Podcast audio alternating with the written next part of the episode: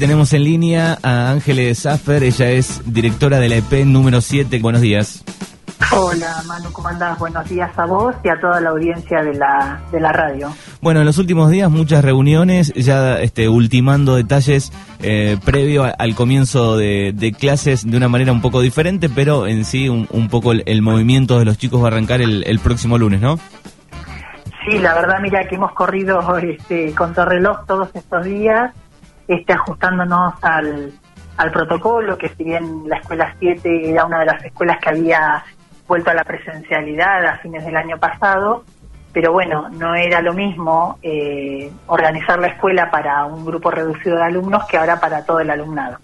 Así que la verdad que bueno, eh, con mucho trabajo, mucho compromiso, mucha dedicación por parte de toda de, de, todas las personas que trabajamos en la escuela y bueno, y estamos en condiciones del lunes eh, comenzar las clases. ¿Cuál va a ser la, modalidad del, comienzo eh, para el próximo lunes? Mira, eh, de acuerdo al protocolo que llegó Manu, eh, cada escuela tenía que diagramar este, la modalidad que iba a implementar teniendo en cuenta este, los espacios, el personal docente disponible, la cantidad de alumnos. Nosotros con la matrícula que tenemos en la institución nos vimos obligados a subdividir a todos los grupos eh, de la escuela en dos subgrupos, por decirlo de alguna manera, ¿no? Menos un solo grupo del turno tarde que nos quedó juntitos porque son menos de, digamos, eh, si la matrícula se esperaba los 15 alumnos, había que subdividirlos y había una posibilidad de, hacer una asistencia programada, pero bueno, nosotros optamos por subdividir a todos los grupos, menos un grupito chiquito que tenemos a la tarde, eh, así que comenzarían en dos tandas. El subgrupo 1 comenzaría en el primero de marzo y el subgrupo 2 comenzaría a partir del 8 de marzo. Con una modalidad semipresencial significa que una semana los chicos estarían en la institución y la otra semana harían actividades eh, pedagógicas en el hogar, eh, en consonancia con lo que se viene trabajando durante la semana de presencialidad. Esa sería la modalidad que adoptaría la escuela 7. Bien, o sea que mitad se va, no se van a cruzar, este, por lo menos la mitad de los alumnos. Exactamente, la mitad de los alumnos eh, va a permanecer en el hogar una semana, la otra mitad va a estar en la escuela, así que bueno, eso también va a ayudar a que a que la cantidad de alumnado que tenemos por turno eh, sea más eh, escalonado, por decirlo de alguna manera. Y además, para el ingreso a la institución organizamos dos vías de acceso, es decir, nosotros tenemos por un lado la, la reja del frente y por otro lado la puerta principal, así que van a ingresar eh, primer ciclo de primero a tercero, a tercer año por la puerta principal y de cuarto a sexto año por la reja del costado.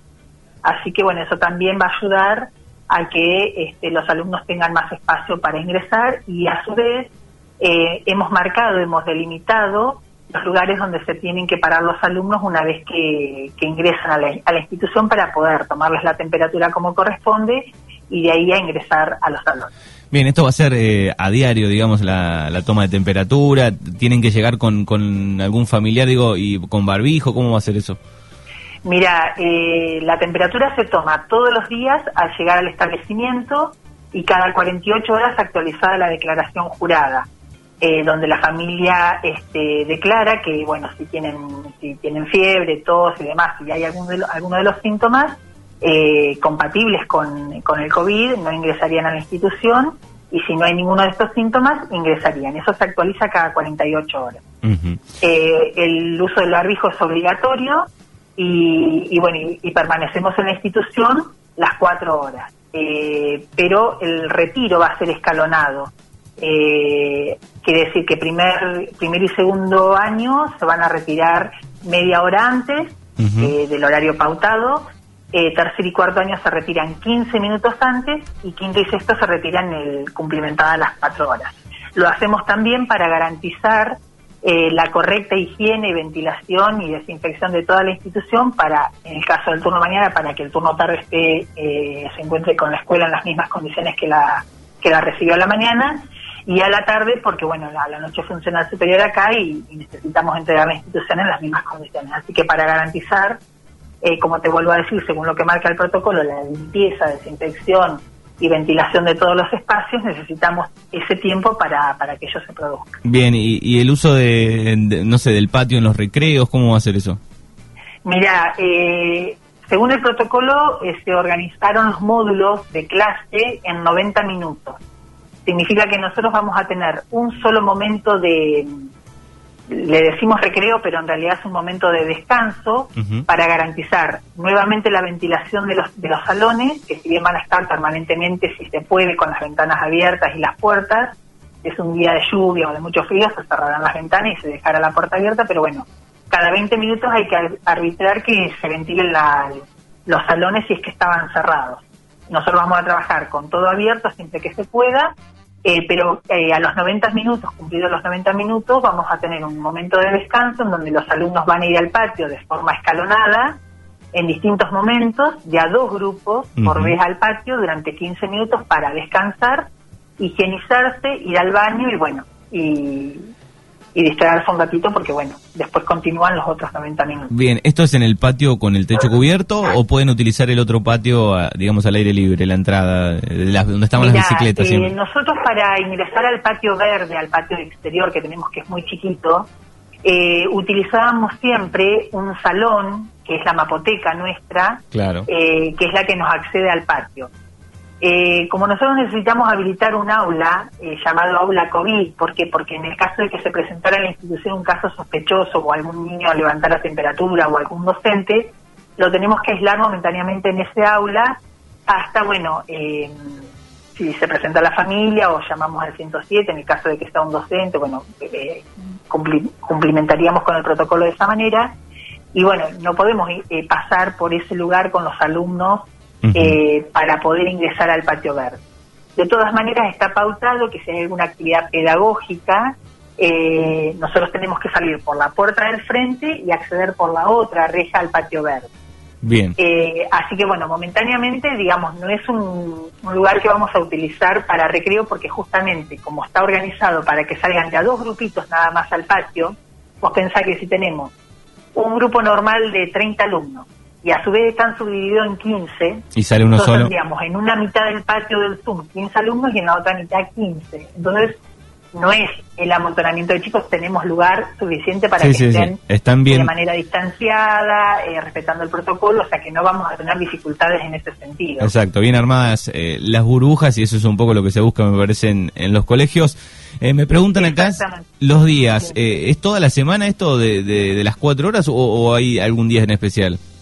Mira, el, según el protocolo nuestro, eh, la modalidad que implementa la, escuela primaria número 7, que es semipresencial, según el protocolo, nosotros venimos de lunes a viernes, las cuatro horas en cada turno.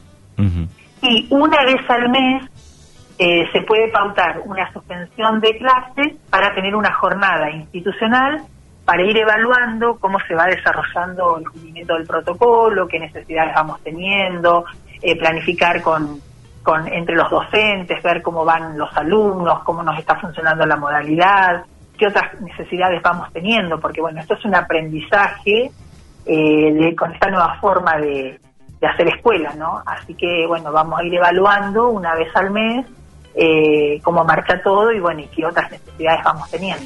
Bien, ¿tenés idea eh, si ya hay eh, docentes que, que se vacunaron? ¿Cómo está ese número de, docentes? Sí, mira, en la escuela 7 te puedo decir más o menos, eh, a grosso modo, no, no tengo el número exacto, pero más o menos un 70% de los docentes ya se han vacunado, por lo menos recibieron la primera dosis.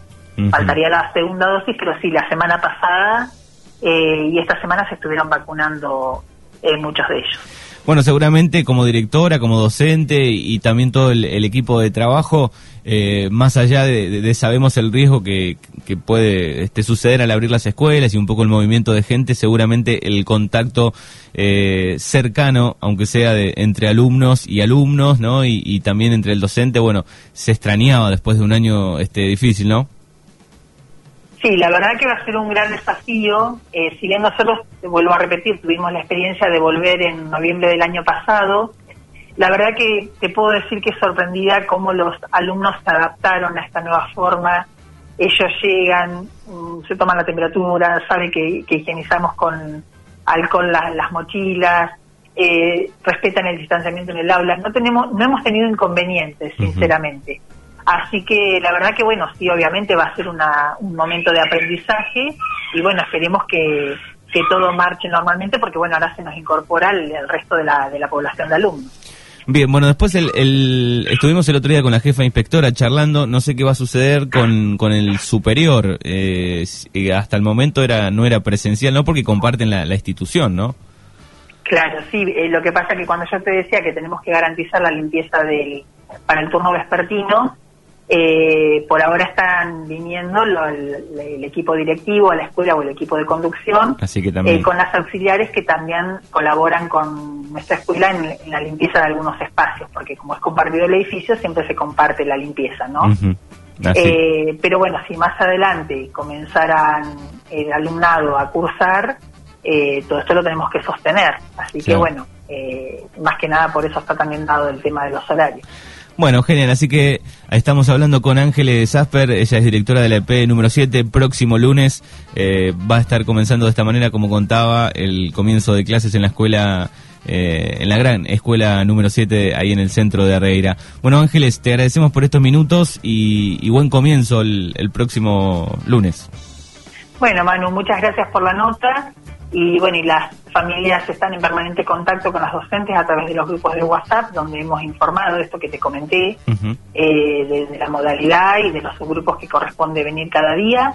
Y bueno, y saben que cualquier inquietud eh, pueden llamar a la institución y estamos para atenderlos, escucharlos y bueno, ir eh, transitando todos juntos de la, de la mejor manera posible este año tan particular, ¿no? Exacto.